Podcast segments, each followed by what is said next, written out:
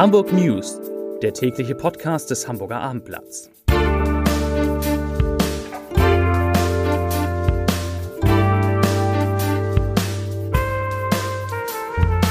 Hallo, moin, moin und herzlich willkommen zum Nachrichtenpodcast. Mein Name ist Matthias Iken und ich verrate Ihnen, wieso der Arbeitsmarkt der Krise trotzt, weshalb wir Deutschen trotzdem skeptisch in die Zukunft blicken und warum die Corona-Lage in China Deutschland nicht verunsichern muss.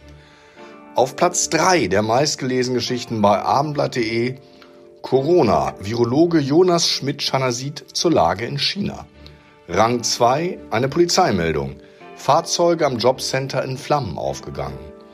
Und unangefochten meistgelesen heute die Geschichte über Mario Vuskovic Auswege aus der Doping-Affäre gesucht.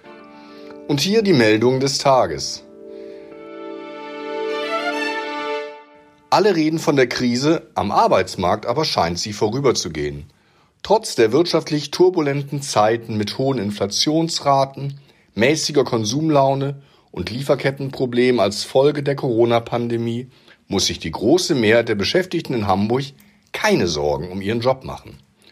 Rund 90 Prozent der 200 größten Unternehmen in der Stadt wollen in diesem nächsten Jahr die Zahl ihrer Stellen halten oder sogar ausbauen wie die diesjährige große Abendblatt-Umfrage unter den Firmen ergab.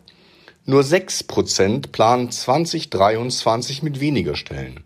4,5 Prozent machten keine Angaben.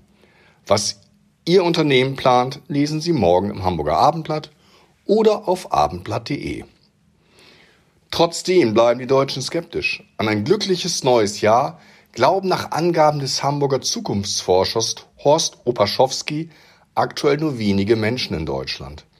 Bei einer Umfrage mit dem Institut Ipsos bejahten lediglich 35 Prozent der repräsentativ Befragten die Aussage, dem kommenden Jahr gehe ich mit großer Zuversicht und Optimismus entgegen. Ich erwarte bessere Zeiten. Ein Jahr zuvor sahen sich noch 53 Prozent als Optimisten. Zum Jahreswechsel 2021 waren es 56 Prozent gewesen. Eine ähnliche Umfrage im Auftrag der Hamburger Stiftung für Zukunftsfragen von British American Tobacco ergab, dass 64 Prozent der Deutschen angstvoll auf das kommende Jahr blicken. Das sind mehr als doppelt so viele wie vor zehn Jahren. Der Virologe Jonas Schmidt-Schanasit hält die grassierende Corona-Pandemie in China nicht für eine Bedrohung für die Bundesrepublik, mahnt aber zur Vorsicht. Falls sich dort in den nächsten Wochen oder Monaten eine neue besorgniserregende Variante ausbreitet, sollte man natürlich auch in Deutschland darauf vorbereitet sein, sagte er. Die Situation in China liege jedoch eine ganz andere Ausgangslage zugrunde. Zum einen sei die Grundimmunität in der Bevölkerung geringer als hierzulande. Durch Chinas strikte Null-Covid-Politik gab es dort bisher kaum Infektionen so Schmidt-Schanner sieht. Sie hatten die Zeit nutzen müssen, um eine breite Grundimmunität herzustellen. Zum anderen sei die Wirksamkeit der dort verwendeten Impfstoffe geringer. Darüber hinaus sei auch das Gesundheitswesen in China schwächer aufgestellt. Im westlichen Teil des neuen Hamburger Quartiers bei den Elbbrücken sollen künftig rund 1400 Wohnungen entstehen. Etwa ein Drittel davon werden im Bau geförderte Wohnungen sein, die dann als Sozialwohnungen vermietet werden. Eine entsprechende Verordnung zum Bebauungsplan für das Gebiet Hafen City 13 hat der Senat nun beschlossen.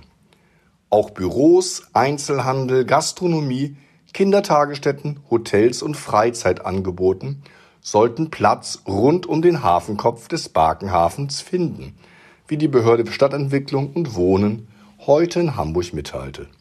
Ziel sei ein klimaschonendes Quartier der kurzen Wege.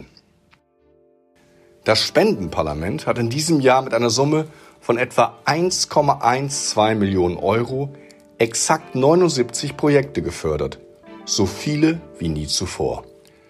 Hinter diesen Zahlen steht die wachsende Bedürftigkeit vieler Menschen in Hamburg, sagte heute der Vorstandsvorsitzende Uwe Kirchner. Durch den russischen Angriffskrieg auf die Ukraine, die Energiekrise und die hohe Inflation sei der Verein in diesem Jahr besonders gefordert gewesen. Im März hatte das Spendenparlament ein Sonderprogramm zur Ukraine-Flüchtlingshilfe aufgelegt. Ziel war es, den aus der Ukraine geflüchteten Menschen in den Monaten nach Kriegsausbruch dort zu helfen, wo es noch keine staatliche Hilfe gab, teilte der Verein mit. 26 Projekte erhielten insgesamt 350.000 Euro. Zuletzt half das Spendenparlament der Hamburger Tafel mit 80.000 Euro. Das waren die Nachrichten des Tages.